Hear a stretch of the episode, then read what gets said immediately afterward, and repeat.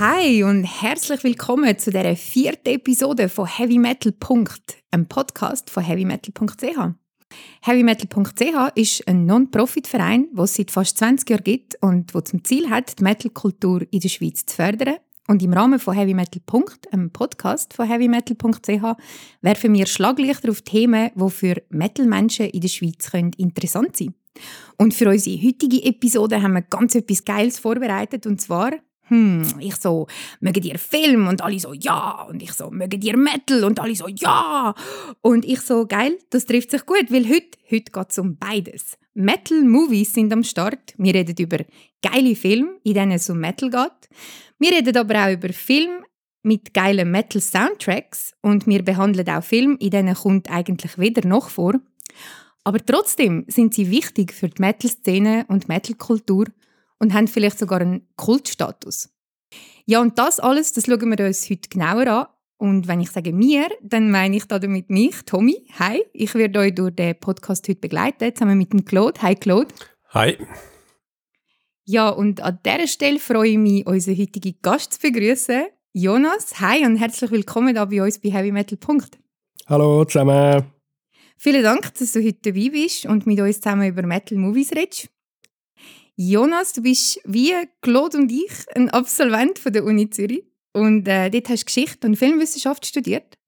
Und du bist seit zehn Jahren nebenbei als Filmkritiker und seit sieben Jahren in der Filmbranche tätig. Du hast eine eigene Firma. Erzähl uns ein bisschen davon. Genau, also ich habe schon während dem Studium nebenan angefangen Film zu machen. Ähm, eigentlich schon als Kind immer Film gemacht und dann eigentlich gerade anschließend das Studium das wir entschieden professionell probieren zu machen. Wir haben eine Firma gegründet, die heißt Dynamic Frame. Ähm, die gibt es immer noch. Wir haben das Büro in der Nähe vom Kreuzplatz Zürich und wir sind acht Leute. Das sind ich, mein Geschäftspartner und sechs Mitarbeiter mittlerweile. Cool, wow, das ist, äh, das ist super. Und wenn, wenn man sich jetzt etwas von dir anschauen will, was kannst du empfehlen? Ähm, äh, Qualität sind wir immer die schlechtesten zum Beurteilen, weil wir es selber gemacht haben. Aber äh, man hat sicher irgendwo im Fernsehen schon mal einen Film von uns gesehen. Wir machen sehr viel Werbefilme. Das ist eigentlich das, was wir unser tägliches Brot mit verdienen. Das sind Werbefilme, die im Fernsehen laufen, im Internet laufen, auf Snapchat laufen, wo man das überall schauen kann. Ähm, dort haben wir für Ikea, für Micro, für Coop diverse Firmen einen Film gemacht. Nebendran probieren wir aber auch kulturell tätig zu sein. Wir haben diverse Musikvideos gemacht. Leider nicht mega viel im Metal-Bereich. Wir haben für Gonorrheas zwei Musikvideos gemacht. Ähm, so, sonst für diverse Schweizer Musiker und wir sind auch im Fiction-Bereich tätig und machen Kurzfilme. Hm, cool. Danke vielmals. Jonas, wieso hast du dich genau für Film entschieden? Ich habe schon immer äh, sehr gerne Filme geschaut. Das ist wahrscheinlich wegen der älteren Egmadore. Sie sind auch solche Filmfans eigentlich gewesen. Sehr viele alte Filme haben wir geschaut, wo, wo ich Kind war. Und dann irgendwie hat mich das so gepackt, dass ich dann irgendwie schon als Teenager gewusst habe, dass ich etwas in die Richtung machen will habe zuerst Filmwissenschaft studiert, dann aber gemerkt, dass das halt ein bisschen zu theoretisch ist für mich und dann wie so ein nebendran mich mehr auf die Praxis eigentlich fokussiert und dann auch gemerkt, dass das eigentlich mein Weg ist, Film machen und Film schauen und darüber schreiben mache ich immer noch gerne, aber eher ein bisschen nebenbei. Und was bedeutet Film für dich? Ein Film schauen? Ja, das ist immer eine schwierige Frage. Ich meine, heute gibt es ja mega viele Leute, die eigentlich mehr Serien schauen. Das ist extrem populär geworden. Bin ich jetzt nicht so der, der mega viele Serien schaut. Für mich ist einfach das Format von zwei Stunden oder eineinhalb bis zweieinhalb Stunden, wo für mich perfekt ist, so eine Geschichte zu erzählen. Ähnlich wie man früher vielleicht ins Theater gegangen ist oder die Oper, einfach eine Abendunterhaltung. Und in diesem Format, finde ich, kann man wie so ein im Film am besten in eine andere Welt eintauchen und die stärksten Emotionen erleben. Mhm. Für mich persönlich. Ähm, der Bogen zum Heavy Metal. Wo fängt im Bezug an? Ähm, ja, also ich habe mich zuerst für Film interessiert, bevor ich mich für Metal angefangen habe zu interessieren. Ich bin als Teenager nicht unbedingt ein Metalhead gewesen. Ich habe, äh, einer von meinen besten Kollegen war ein Ultra-Metalhead und ich habe das von dort ein abbekommen. Und er ist echt, glaube der, der mich das erste Mal an ein Metal-Konzert mitgenommen hat. Das war 2008 oder 2009 Camelot im Z7. das war, glaube ich, das erste Konzert. Gewesen. Und dann irgendwie hat sich so ein entwickelt und dann irgendwie, ja, hat sich immer mehr gesteigert. Und ja, ich habe mich dann irgendwie jetzt auch nie so mega als Metalhead bezeichnet, bis dann irgendwie andere Leute das über mich angefangen haben zu sagen. Und dann habe ich mir gemerkt, ah ja, ich höre mittlerweile mega viel Metal-Musik und ja, von dem her Metalhead, ja. Gibt es eine CD oder eine Platte, die du an einen Einsteiger würdest empfehlen Oder Einsteigerin? Ja, boah, das ist immer eine schwierige Sache. Also für mich die beste Metalband bleibt irgendwo durch Black Sabbath und das mit, denen haben, mit dem haben alle angefangen, mit dem kann heute noch jeder anfangen irgendwie und also wenn du mit Paranoid anfängst, kannst du wie nicht falsch gehen irgendwie und das ist wie so ein bisschen, würde ich immer noch, immer noch heute immer noch am meisten den Leuten empfehlen. Gib fünf Punkte. Von fünf. ja, mega cool. Ähm, ja, wir wollen es uns natürlich äh, nicht nehmen lassen, wenn du schon mal da bist, Jonas. Äh, dich einerseits äh, nach dem Input zu Schweizer Filmen im Allgemeinen zu befragen. Also Filme aus der Schweiz, die ja nicht selten ein bisschen schwer haben bei einem Publikum, wo mit Mainstream-Hollywood-Filmen relativ happy ist. Ähm, ja, also Filme aus der Schweiz haben es ja vergleichsweise ein bisschen schwer, auch im Ausland. Und kürzlich ähm, hat das Thema Geld und Film für äh, Schlagzeilen gesorgt. Ich mag mich daran erinnern, als ich mal an einer Vorstellung von der Andrea Stackeier einen Film war, dass sie kommentiert hat als Regisseurin äh, von, von grossartigen und für die Schweiz wichtigen Filmen wie «Das Fräulein». Ähm, sie hat dann darauf hingewiesen, Film, Film brauchen sehr, sehr viel Geld und das kann schnell zu einem Problem werden. Und da ist ja kürzlich ähm, eben darüber berichtet worden, dass Netflix, wo ja viel Geld hat, oder wir haben es ja von der Serie gehabt, ähm, Netflix und all die Streamingdienste, die Serien produziert haben in den letzten Jahren, die wollen in die Schweizer Filmszene investieren. Und das Bundesamt für Kultur plant sogar ins Filmgesetz hineinzuschreiben, dass Netflix Schweizer Film soll fördern Wie siehst du das, Jonas? Braucht es einfach mehr Stutz in der Schweiz, um gute Filme zu machen? Oder liegt es nicht unbedingt am Geld? Ja, das ist ein sehr grosses, sehr altes Thema in der Filmbranche. Also das ist immer so ein das grösste Thema, eigentlich immer das Geld. Film machen ist teuer. Äh, aber man vergleicht zum Beispiel auch mit der Metal-Szene, Film machen ist viel teurer als Musik machen, muss man auch sagen. Und da haben wir in der Schweiz einfach das Problem, dass die Anzahl Leute, die bei uns ins Kino gehen, mit diesen Kinotickets, die sie kaufen, können sie nicht einen grossen Film finanzieren. Auch wenn alle Schweizer ins Kino gehen, praktisch. Und ähm, sprich, wir haben das Problem, dass die Filme bei uns nicht rendieren finanziell. Das heißt, sie sind eigentlich komplett abhängig von der staatlichen Filmförderung. Das ist das Bundesamt für Kultur, die Zürcher Filmstiftung und andere Institutionen.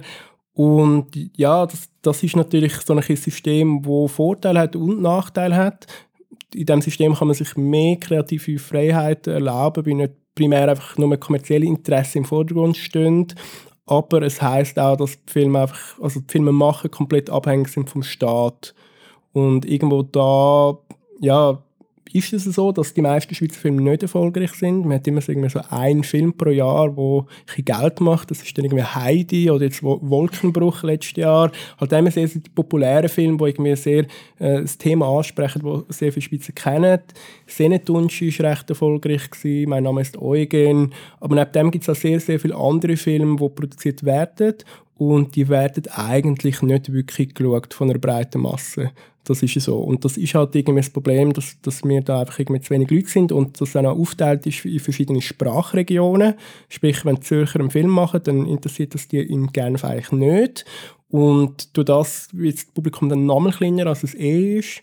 Ähm, ja, und allgemein kann man sagen, vielleicht auch da noch ein lustiger Vergleich zu der Metal-Welt, dass auch beim Film, bei der Filmszene, schämen wir uns ein bisschen im Vergleich mit den skandinavischen Ländern. Mhm. Das ist eigentlich ein ähnlich. Also beim Metal ist es Finnland und Norwegen, wo ja gigantische Metal-Szene hat und mhm. viel mehr auch einflussreiche Bands produziert hat pro Kopf als die Schweiz. Das muss man irgendwann durch ja sagen. Und äh, beim Film ist das ähnlich, vielleicht eher Dänemark und Schweden, wo sehr, sehr erfolgreiche Filme gemacht hat. Äh, Gerade in den 90er Jahren mit dem Lars von Trier. Der, äh, das ist so eine, die Dogma 95-Bewegung die ist weltweit sehr, sehr erfolgreich gewesen. Und eigentlich nur entstanden von einer Gruppe von vier, fünf dänischen Regisseuren und Regisseurinnen. Oder irgendwie ein schwedischer Film hat vor zwei Jahren wieder in Cannes den Hauptpreis von der Filmwelt gewonnen. Und das sind solche Sachen, die die Schweizer nur davon träumen können. Und mhm. das ist wie so ein auch dort, ja, da fragt man sich immer, skandinavische Länder, ähnliche Größe, ähnliche Kultur wie wir, wieso sind sie dort viel erfolgreicher als wir? Und wirklich eine Antwort hat da, glaube ich, niemand drauf. Mhm. Also.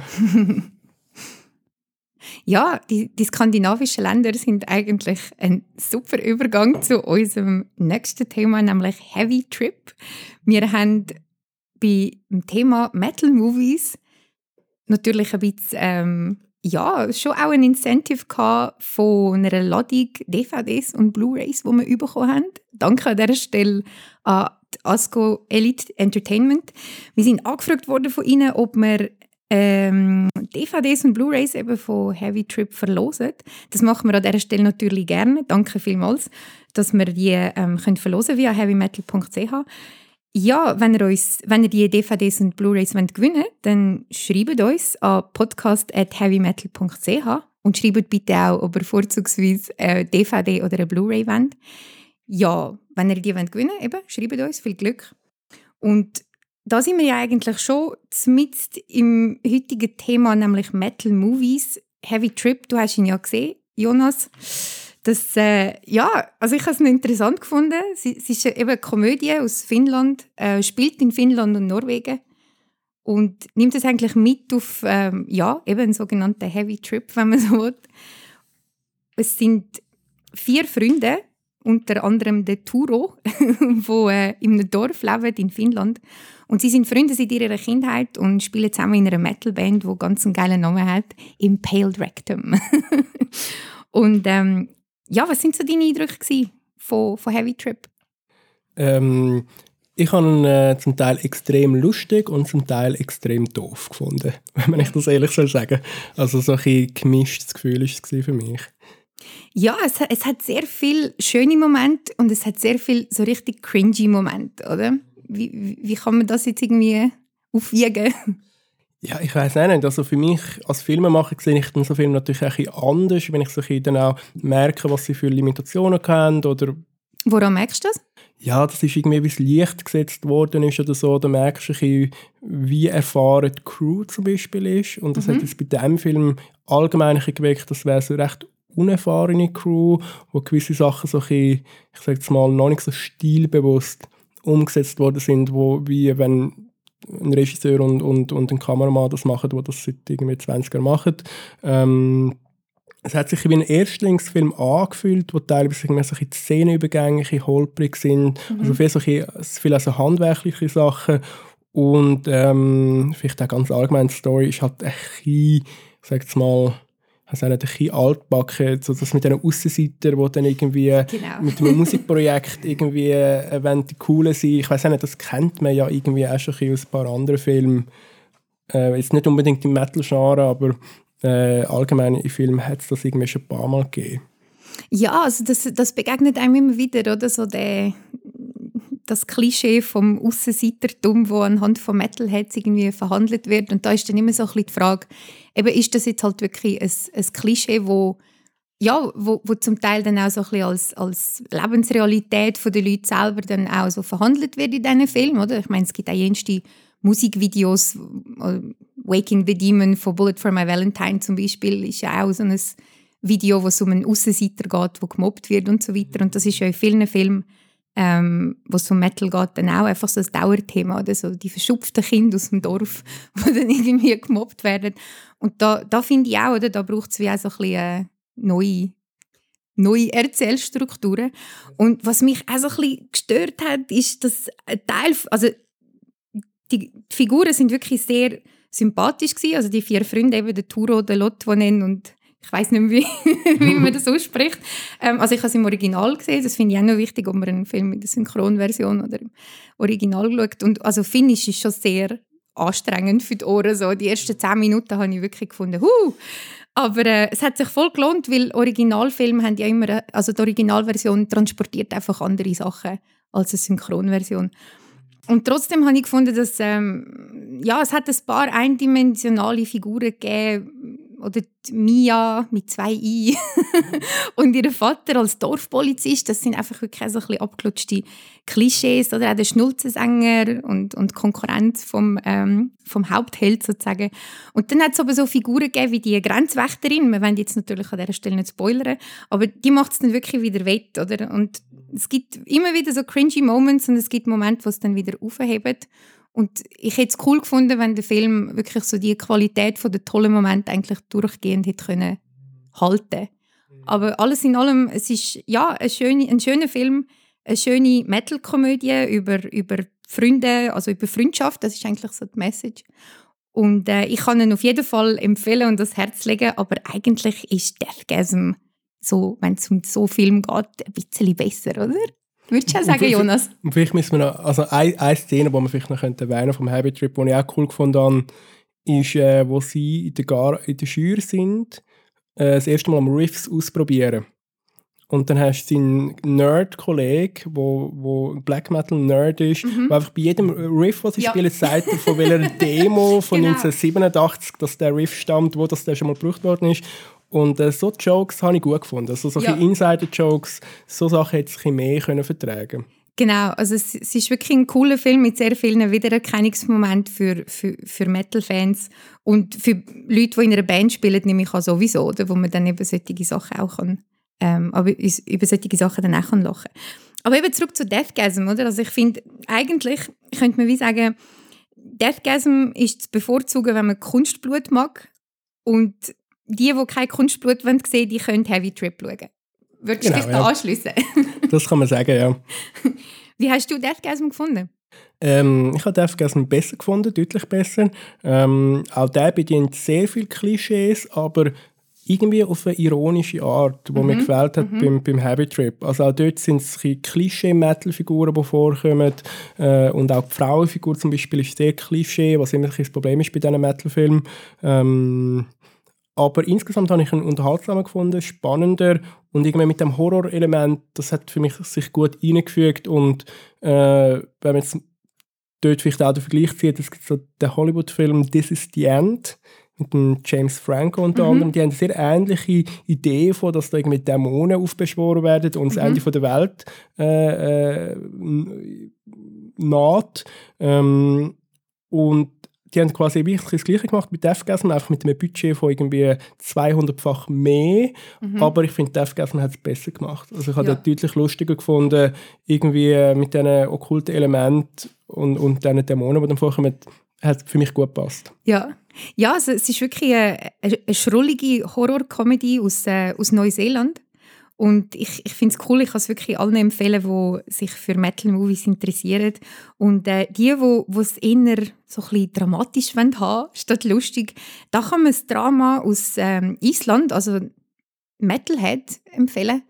Das, das ist ähm, ein sehr ein berührendes Coming-of-Age-Drama mit einer wirklich beeindruckenden Filmprotagonistin. Und die hat eigentlich so universelle menschliche Probleme mit denen sie konfrontiert ist und she happens to be a Metalhead, oder? Es ist eigentlich wie so, der Metal wird wie so nebenbei verhandelt, aber trotzdem ist es sehr wichtig, oder? Also es ist, der Film hat eine fette Portion Metal drin und das habe ich sehr ein schöne, sehr, es ist sehr ein schönes Beispiel dafür, wie man das kann, also wie man beidem kann gerecht werden. Ja, es ist ein Film über eine Figur mhm. und nicht einfach über Metal und das finde ich schon immer eigentlich der beste Weg zum gehen. Also wenn man einfach sagt, ja, wir wollen jetzt einfach aus per se einen Film über Metal machen, dann finde ich das immer so ein der falsche Ansatz. Aber wenn du sagst, ja, wir haben eine Figur, die einen emotionalen Konflikt hat und wir machen über diese Figur einen Film und sie ist halt Metalhead. Mhm, genau. Nebenbei quasi, dann, ja. dann finde ich das wie so eigentlich der, der schönere Ansatz. Ja, auf, auf jeden Fall. Ähm, es ist eigentlich auch ein guter Film, wo halt so ein bisschen dem entgegenwirkt. Oder? Also Metal ist ja häufig ein, ein Sausage-Fest und das finde ich ist eigentlich eine, eine schöne Art gewesen, um zu zeigen, eben, wie kann man jetzt eine weibliche Filmfigur, die halt eben auch einfach noch ein Metalhead ist, wie, wie kann man das äh, filmisch umsetzen. Und es hat ja dann auch noch eine andere Figur drin, ich weiß nicht, ob man das darf sagen wegen Spoilers.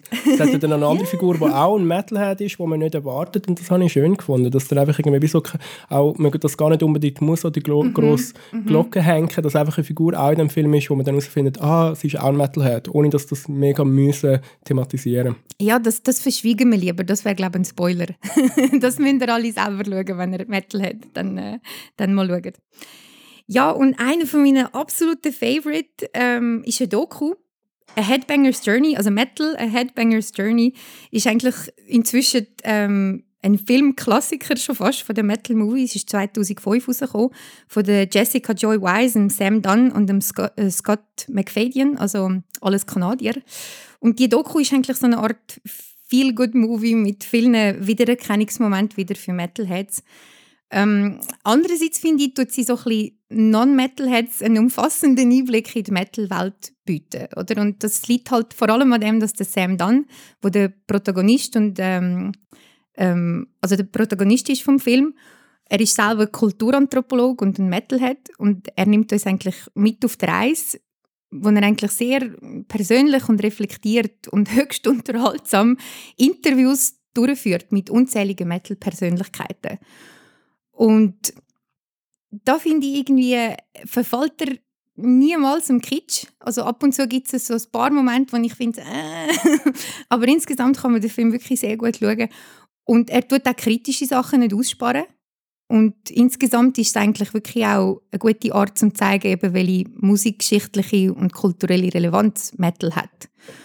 Es ist von mir aus gesehen ein, ein Must-See für alle Metal-Fans und es ist eben auch ein bisschen ein idealer Aufklärungsfilm für besorgte Eltern und Lehrpersonen, die vielleicht denken, oh nein, was sind das für Leute in der Schule, die mit Bandshirts rumlaufen. Wie stehst du zu Metal Headbanger's Journey? Ja, also es ist sicher eine gute Einstiegslektüre, wenn man das so will sagen, als Film. Also er, ist, er bringt einen mega guten Überblick über das Ganze, tut eigentlich sehr breites Themenspektrum abdecken, hat sehr interessante Interviews drin. Ähm, wenn man jetzt schon seit einigen Jahren Metalhead ist, dann weiß man viele Sachen sicher. Von dem her ist es vielleicht etwas, wo man am Anfang äh, sicher schauen sollte. Und eben, wie du sagst, man kann auch gut wirklich jemandem zeigen, der so nicht sicher ist, was ist Metal überhaupt und irgendwie wie, wie die Szene nicht versteht und bringt einen guten Überblick. Und man versteht also die Energie und die Passion, die dahinter steht. Äh, ich habe mich ein bisschen genervt beim Schauen, wie halt eben er sich selber, also der ist, Scott heisst er, oder? Sam Dunn, der genau. Anthropolog, ja. Mhm. Er, er tut sich halt sehr so ins Zentrum stellen, so ein Michael Moore-mäßig fast, mhm. wo er irgendwie so wie, auch immer so zeigt, wie, wie, was für ein Härter Metal er ist und wie er alle Bands kennt und so das ist, habe ich dann so ein bisschen, ein bisschen redundant gefunden irgendwo durch. Aber die Interviews, die er hat, sind schon sehr spannend. Mit, dem, mit Tommy Iommi und mhm. Bruce Dickinson. Sehr lustiges Mayhem-Interview. Das legendäre ja, Interview. Ja, ja, ja, ja. Genau. Und das legendäre Interview mit dem Gal. Ja, ja, ja. ja, ja viral gegangen ist, dann, das ist auch von diesem Film. Ja. Genau. Ja, also ich, ich finde auch, es hat wirklich es hat ein paar super Moment im, im Film. Und das, was du jetzt gesagt hast mit dem Sam Dunn, der sich so selber inszeniert, ich habe wiederum gefunden, das ist eigentlich eben so wie unbeabsichtigt nochmal so eine Metaebene beim Film, wo man eigentlich merkt, hey, er, er tut eigentlich genau das archetypische Verhalten dann selber an den Tag legen und merkt eigentlich nicht einmal, wie man eigentlich ihn sozusagen auch so ein bisschen anthropologisch dann untersuchen Also ich, ich habe das sehr, äh, sehr einen gelungenen Film gefunden. Ja, und, und für dich, äh, Jonas, als Doom-Fan, sicher speziell interessant ist die Doku über Pentagram. Mhm. Das Was? ist für mich der beste Metal-Doc-Film. Mhm. Der heißt Last Days Here. Genau. Ähm, der ist vom, der Rest habe ich gar nicht mehr im Kopf, wie er heißt. Äh, äh, ich weiß es gerade auch nicht. der hat auf jeden Fall den Bobby Liebling begleitet. Genau, und der genau. hat irgendwo durch einfach Glück gehabt, kann man sagen. Nämlich ein sehr spannender Moment im Leben von Bobby Liebling erlebt. Bobby Liebling ist der Sänger von Pentagram. Äh, Pentagram ist fast gleichzeitig wie Black Sabbath eigentlich entstanden, hat recht mhm. ähnliche Musik gemacht, hat aber nie den Erfolg gehabt, von Black Sabbath. Und das ist unter anderem wegen Bobby Liebling gewesen, wenn er sehr früh schon Drogenprobleme hatte mhm. und dann eigentlich die Band auseinandergefallen ist. Und dann immer wieder sich so ein zusammengefügt hat und wieder auseinandergefallen ist, aber nie irgendwie so eine Konsistenz gehabt und durch das auch nie einen Erfolg hat können haben wie Black Sabbath, weil sie auch einfach dann irgendwelche Verträge nicht eingehalten haben äh, oder irgendwie Konzerte abgesagt haben, spontan oder einfach nicht auf die Bühne gegangen sind. Also eine sehr schwierige Band und in dem Moment, wo ich sie entschieden haben, den Doc-Film zu machen, ist der Bobby Liebling wirklich am Ende gewesen. Also er ist, hat gelebt äh, im Keller von seinen Eltern mhm. und die Eltern sind irgendwie 90 und er ist auch schon irgendwie 60 gewesen dort, mhm. wo sie den Film gemacht haben, als Heroin-Junkie. Ich hatte dort im Keller von, von den Eltern gelebt und ist eigentlich komplett am Boden gewesen. Ähm, und er hat ihn halt begleitet und durch Glück, äh, durch Schicksal, hat während der Zeit, wo er ihn gefilmt hat, hat Bobby Liebling tatsächlich ein Comeback geschafft. Mhm. Hat es irgendwann geschafft, aus, aus, der, aus dem Drogenloch rauszukommen, die Band wieder zusammenzukriegen, wieder Konzerte zu spielen. Und durch das hat der Film halt so eine extreme Steigerung drin, wo man wo, wo so eine extreme Energie drin hat und wo, wo, wo sehr äh, aufwühlend ist zum Schauen. Mhm. Ja, also es ist wirklich nichts für äh, zarte, zart Beseitete. Es hat ein paar Szenen, die einem wirklich sehr nahe gehen. Und ich finde aber auch, dass der Film äh, eigentlich so ein schönes Plädoyer ist für Fanliebe, oder? Weil dass er überhaupt so motiviert ist, mitzumachen, der Bobby, oder? Hat er ja so einen, so einen chronischen Fan, der ihn begleitet und immer wieder motiviert. Und das sieht man auch sehr schön im Film, wie das dann mit zusammenspielt, mhm. oder? Und es ist auch einfach super. Es gibt so viele Doc-Filme über erfolgreiche Bands. Ja. Egal ob Metal oder Rock oder irgendwas. Einfach mal ein Doc-Film über eine Band, die nicht erfolgreich ist eigentlich. Genau. Eine Band, die gescheitert ist. Das finde ich so extrem irgendwie befreiend auch, dass man mal diese Seite sieht. Nicht immer nur, ah, die sind weltberühmt worden, die haben einen Grammy gewonnen und was auch immer, sondern jemand, der es eigentlich nicht geschafft hat. Genau, oder so die, die dunkle Seite, dass man die auch mal anspricht oder und nicht eben so die, die Erfolgsstories glorifiziert. Und an dieser Stelle können wir vielleicht einen kurzen Shoutout an Anvil geben, oder? Ist auch ähnlich. Von ja. der, oder also was, was passiert eben mit denen, die nicht wie Metallica und Black Sabbath endet, oder? Das ist eigentlich auch ein berührender Film in die Richtung. Den habe ich leider nicht gesehen. Ja. kann ich leider nicht mitreden. Claude? Ja, ich habe ihn gesehen, ja. Das ist ein trauriger Film. Mhm. Geht einem auch nicht, oder? Eben, was ist, ja. wenn man nicht erfolgreich ist? Ja, und be bezweifelt ein bisschen ja, die Leute, die dort spielen, oder? Mhm. ähm, leichte Naivität. ja, und wir kommen zu einem, den ich auch nicht gesehen habe, aber unbedingt über den reden Mandy unbedingt nachholen. Der Nicolas Cage spielt mit und der Soundtrack-Produzent ist ja der Randall Dunn, der äh, eine von meinen absoluten Lieblingsbands produziert, Wolves in the Throne Room. Er ist auch bekannt fürs Produzieren von Acts wie Mirkur und Sun Und ähm, Mandy hat ihn jemand gesehen.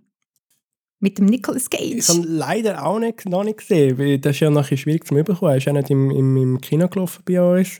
Ähm, ja, aber der Trailer sieht mega vielversprechend aus. Ja. Und das ist auch äh, der letzte Film, soweit ich weiß, den Johann Johansson komponiert hat. Das ist ein sehr, sehr talentierter Filmmusikkomponist. Der ist dann gestorben leider. Ähm, und der hat er produziert mit dem Metal-Produzent und auch mit diversen Musikern. Also der Stephen O'Malley, Gitarrist von Sun, mhm. hat auch hm. äh, Gitarre gemacht auf dem Soundtrack. Also es sind da diverse, sehr äh, kreative Leute äh, von, aus der experimentellen Musik, wenn man so möchte sagen, nicht nur mhm. Metal, eigentlich zusammentrieben. Und das finde ich schon, äh, ich sag's mal, sehr, sehr angenehm, einen Film zu sehen, wo die Musik auch so mutig ist und nicht nur, ich sage mal, Bilder. Mhm. Wie oft gibt es dann auch Filme, die visuell sehr mutig sind, aber musik musikalisch doch sehr klassisch. Und das finde ich immer spannend, wenn man so, so, eine, so eine Kollaboration kann machen auf der musikalischen Ebene. Mhm. Und sie haben ja was auch lustig ist, die haben ja äh, tatsächlich die Waffe von Nicolas ja, Cage genau. im Film designt nach dem F vom Celtic Frost Logo. Ja, genau. Und das ist ja super. Also. genau, das ist so eine schöne Hommage an Celtic Frost. Und ähm, ja, du, du, hast das jetzt angesprochen, an dieser Stelle können wir das vielleicht ein bisschen ähm, vertiefen. Eben, wenn wenn dass man Metal überhaupt hört in Filmen, wo jetzt Metal nicht verhandelt, sondern einfach, wo wird Metal sozusagen für den Soundtrack verwertet, da, da ist dir auch etwas aufgefallen? Ja, also das, das ist sicher ein spannendes Thema.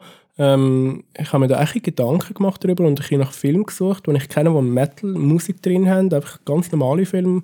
Ähm, und da sind mir recht wenig in den Sinn gekommen. Und das muss man schon sagen, für das das sehr viel Metal hat, die ich kenne, sehr Filmfans sind, auch gerade vielleicht Horrorfilme, extrem fasziniert sind davon, gibt es wenig Filme, wo Metal-Musik drin vorkommt. Mhm. Gerade zum Beispiel bei diesen Horrorfilmen, die sind extrem einflussreich auch für Metal-Bands, für Coverdesign und für Lyrics und so weiter. Aber es gibt doch wenig Horrorfilme, wo Metal-Musik drin vorkommt. Das ist dann immer eher so eine klassische orchestrale Filmmusik oder vielleicht mehr so experimentelle Drone-Sachen, aber wirklich Metal in Horrorfilmen gibt es eigentlich nicht. Ähm, und das habe ich dann irgendwie noch, noch lustig gefunden, dass das wie so ein, ein Ungleichgewicht ist dass wie das Kino Metal sehr beeinflusst, aber umgekehrt Metal im Kino, sagen wir mal im breiten Kinofilm, wo, wo, wo, wo breites Publikum ansprechen, eigentlich fast nicht vorkommt. Und wenn, dann eigentlich nur in einzelnen Szenen. Und da gibt es schon ein paar spannende Beispiele, die man vielleicht anschauen könnte. Mhm. Aber mhm. generell kann man sicher sagen, also Metal in Film kommt wenig vor. Das muss man schon sagen.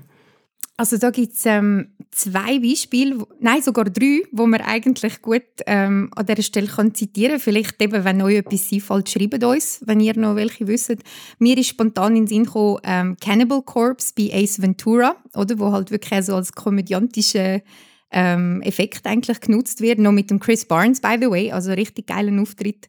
Und dann gibt es noch eigentlich einen ganzen Soundtrack, also vom Slasher-Film Scream 3, alle, die um die Jahrtausendwende herum pubertiert haben, denen ist er sicher ein Begriff. Der Soundtrack ist eigentlich die Creme de la Creme vom, von den Nullerjahren New Metal, oder? Ist dort versammelt. Also Slipknot, System of Down, alle. Aber dann gibt es natürlich so die Hater, die finden, New Metal ist sowieso kein Metal. die würden dann sagen, das ist auch kein Metal-Soundtrack. Aber ich finde, das ist eigentlich schon so eine gute Honorable Mention, oder? Und auch die ganzen trashigen Horrorfilme, die tun ja eigentlich sehr viel ähm, Metal doch auch verwenden. Aber das ist dann wirklich so ein Nische, ein Nischending. Mhm. Und als einziger Mainstream-Film, wo, wo mir jetzt äh, aufgefallen ist, wo es eine richtig geile Szene ähm, gibt, das haben wir ja vorher vor der Aufnahme noch besprochen, X-Men Apocalypse hat eine richtig geile Szene, wo Metallica The Four Horsemen vorkommt.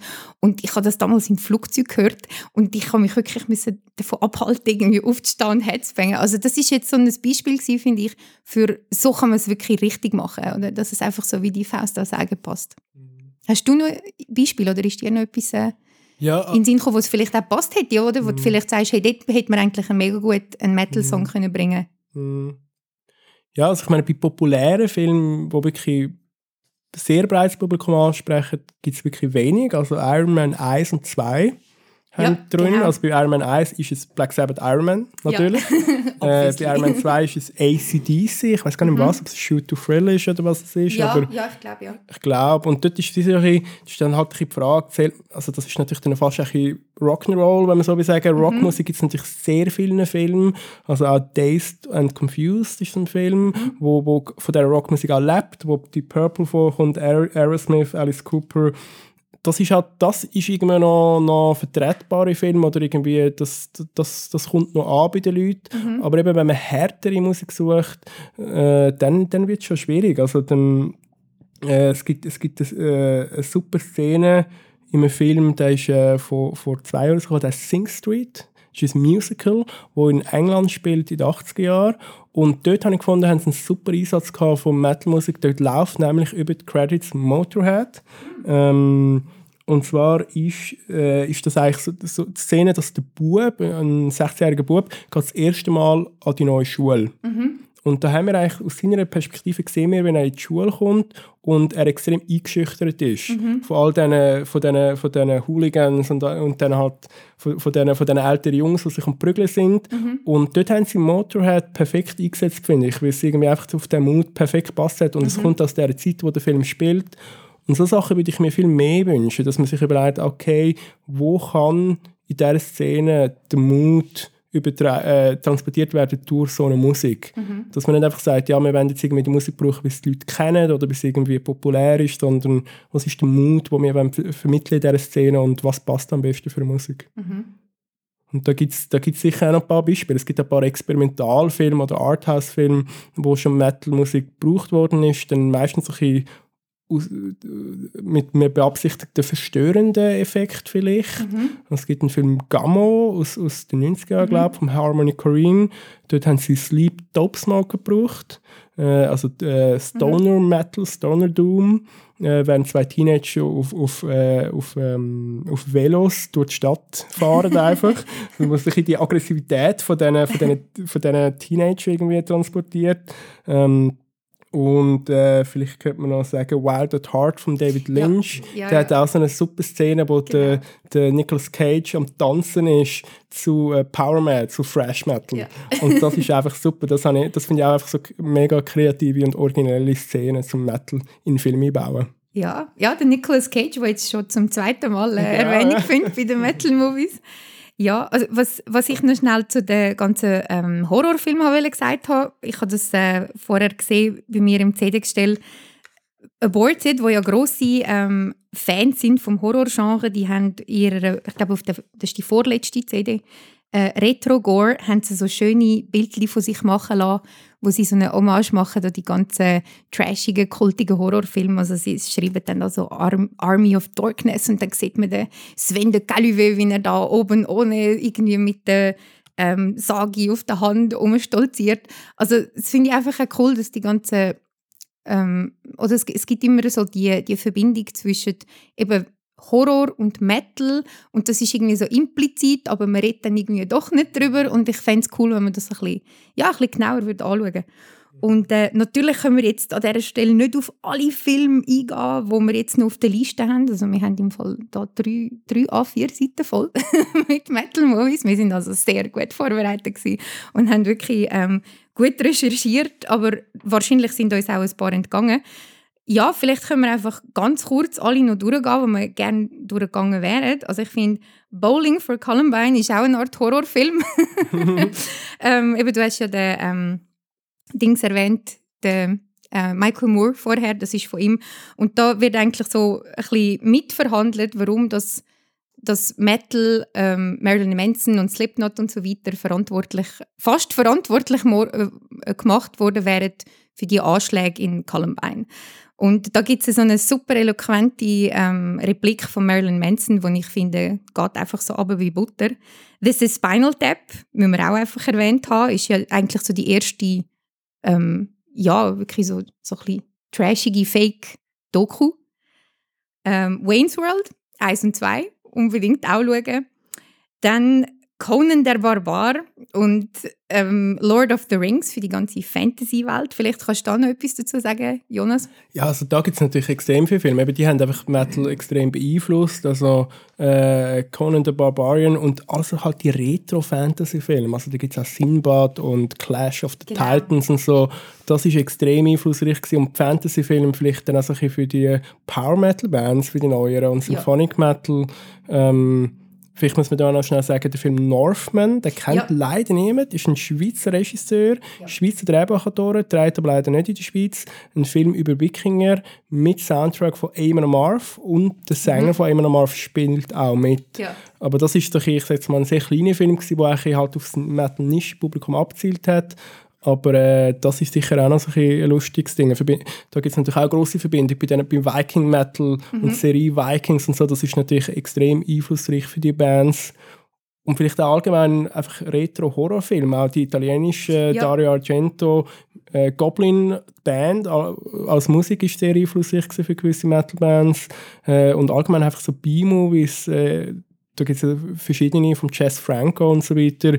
So Bands wie so Electric Wizard mhm. sind eigentlich total eigentlich, äh, beeinflusst von diesen, von, von, von alten Filmen. Und die, haben, die machen eigentlich wie die Musik von diesen Bands wie Electric Wizard und Unclassic and the Deadbeats ist eigentlich wie ein imaginärer Soundtrack zu diesen Filmen, wenn man so will sagen. Ja. Wo sie sich gewünscht hätten, dass der Soundtrack damals in den 70er Jahren gegeben hätte und sie machen den jetzt. Das finde ich eigentlich auch noch so eine originelle Verbindung.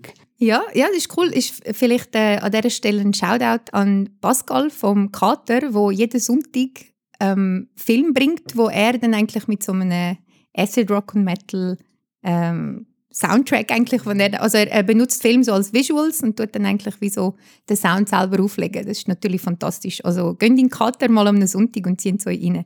Passt super zusammen, ja. Ja, also ich könnte jetzt, äh, also über Conan der Barbar müssen wir im Fall unbedingt ein anderes Mal nochmal reden, weil ich finde, der ist einfach so einflussreich für die ganze Metal-Kultur. Aber an dieser Stelle gehen wir jetzt einfach mal noch ganz kurz auf die äh, ganzen Black Metal-Movies, also Until the Light Takes Us ist... Äh, ist, ist ein Doku, das noch gut ist, habe ich auch nicht gesehen. Und zum Thema Black Metal kommt ja bald Lords of Chaos raus. Aber das ist auch ein bisschen kontrovers jetzt äh, im Vorfeld, was da so ein bisschen mitteilt worden ist, wie man da auch mit Black Metal umgeht. Was meinst du dazu, Jonas? Ja, genau, Lords of Chaos. Der hat in, am Sundance Film Festival letztes Jahr, glaube ich, Premiere in Amerika. Äh, Regie hat Jonas Eckerlund geführt, mhm. äh, ein Schwede. Der ist einer der erfolgreichsten Musikvideos äh, Regisseure, der hat diverse Musikvideos für Rammstein gemacht, für Lady Gaga, diverse extrem erfolgreiche Bands.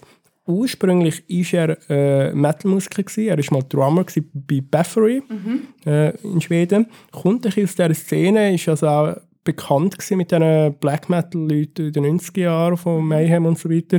Und der hat jetzt entschieden, dass er einen Film macht über die berühmte Geschichte von, von, von Mayhem und von diesen Church Burnings und so weiter.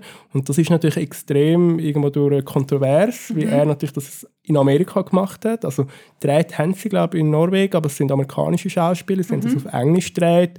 Und wenn man den Trailer schaut, wirkt es auch recht, sag mal, ein bisschen, mhm. nach einem Mainstream-Film, wenn man das möchte sagen.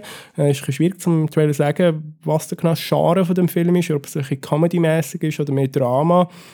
Auf jeden Fall tut er die Geschichte ausschlachten für ein breites Publikum, hat man den Eindruck. Mhm. 20 Jahre, nachdem es passiert ist. Äh, und das ist natürlich extrem kontrovers, unter anderem auch äh, lustig, er hat im Interview gesagt, er hat eigentlich keine Black Metal Musik gebraucht im Film, weil er gefunden hat, er könne das den Leuten nicht zumuten. Ja. Und das finde ich dann schon ein bisschen lustig irgendwie. Im Film ja. über Black Metal, wo kein Black Metal drin hat, welche Filme sollen denn sonst Black Metal drin haben? Das ist genau, genau. Ja, das ist extrem richtig und auf den Punkt gebracht. Also ja, sind wir mal gespannt, wie das kommt. Und äh, bis der Film rauskommt, haben wir ja jetzt ein paar erwähnt, wo man äh, in der Zwischenzeit sich anschauen kann. Ähm, ja, sch schreibt uns, welche Filme habt ihr vielleicht vermisst, welche äh, haben wir vielleicht noch nicht auf unserer Liste. Wir gleichen das dann natürlich auch noch ab. Und äh, ja, es, es, gibt jetzt noch so viele coole Filme, über die wir können reden aber ich glaube, die wichtigsten haben wir jetzt mal erwähnt oder wir haben mal einen Anfang gemacht. Vielleicht können wir ja noch ein Follow-up machen, wenn, wenn das äh, auf äh, Interesse stößt. Ähm, Metalocalypse will ich an dieser Stelle noch unbedingt erwähnt haben und nochmal schnell einen Bogen machen zu, zu Heavy Trip. Schreibt uns, wenn ihr DVDs und Blu-rays gewinnen wollt, weil By the way, als ich den Frontmann gesehen habe bei Heavy Trip, habe ich gedacht, leck, der sieht aus wie ein jüngerer Nathan Explosion von Metalocalypse. ich weiß nicht, ob das Absicht ist, aber ich habe das Gefühl, er ist zumindest inspiriert worden vom, auch, ja. vom Nathan Explosion, oder? Mhm. Ja, und damit sind wir eigentlich schon am Schluss und ähm, Nein, stimmt nicht ganz. Wir sind äh, bei unserer allerletzten Frage an dich, Jonas. Wenn es jetzt darum geht, Detail abzuschließen, nachher haben wir noch eine Runde Random und Metal Questions. Aber zuerst wollen wir noch wissen, gibt es etwas, über was wir noch nicht geredet haben, was du noch gesagt hast ähm, oder wo du, wo du unseren Zuhörerinnen und Zuhörern willst, zum Schluss noch mit auf den Weg geben ich glaube, der einzige, den wir einfach noch schnell erwähnen müssen, einfach, dass wir es gesagt haben, ist der HR Giger. Ja irgendwie einer der erfolgreichsten, äh, einflussreichsten Schweizer Künstler überhaupt. Äh, hat das Alien Wesen geschaffen, also auch eine ganze Genre von Science-Fiction-Horror begründet mhm. und ja auch äh, der die Einflussperson für Celtic Frost, die erfolgreichste ja. Schweizer Metalband. Und der Tom hat ja auch als Assistent geschafft beim mhm. HR bis er gestorben ist. Also das ist irgendwo auch eine Schweizer Verbindung, die ich mega spannend finde. Ja, ja, auf jeden Fall. Also die Verbindung zu, zwischen HR Giger und Metal äh, sieht man ja auch anhand dessen, dass der ähm, Tom jetzt Kurator ist im, im Museum äh, in Gruyère, könnt das unbedingt anschauen. Und äh, der Sänger von Korn hat ja auch ein äh, Mikrofon sich noch machen lassen, also ein Mikrofonständer äh, vom HR Giger. Also es gibt, äh, es gibt unbedingt äh, die Verbindung, ja, die man noch zum Schluss äh, erwähnt hat. Danke für den Hinweis. Ja, und dann sind wir jetzt bei unseren Random und Metal Questions. Da wäre eigentlich die Idee, dass du einfach das Erste sagst, was dir in den Sinn kommt. Ist gut, wenn wir loslegen? Ja.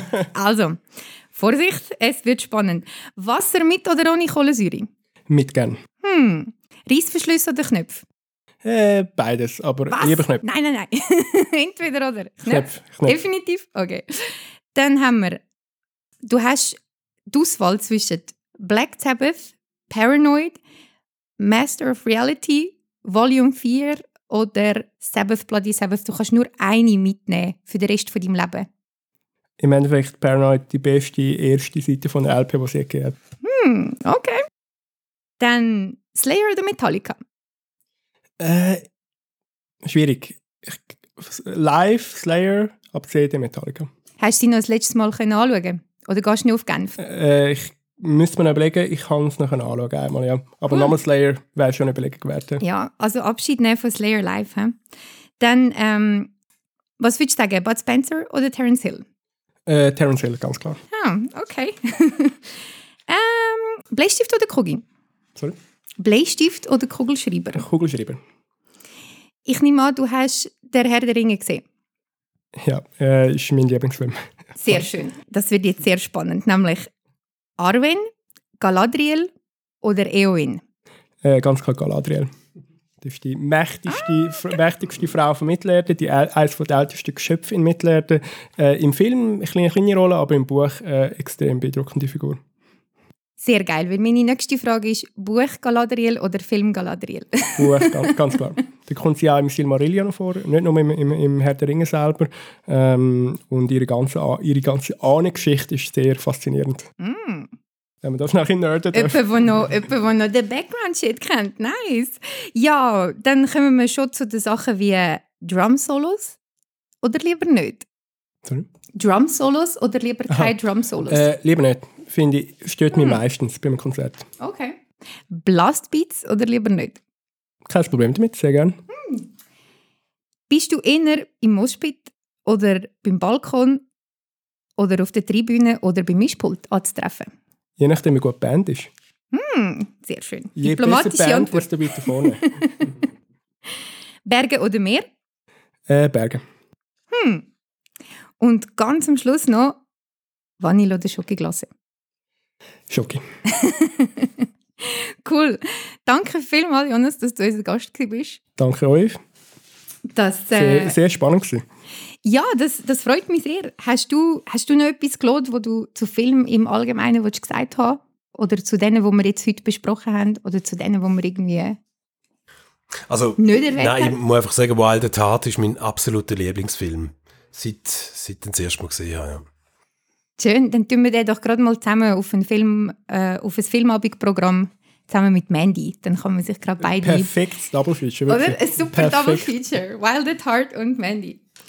Ja, hey, ich freue mich sehr, dass wir unsere vierte Episode damit äh, abgeschlossen haben. Danke vielmals nochmal, dass du dabei bist.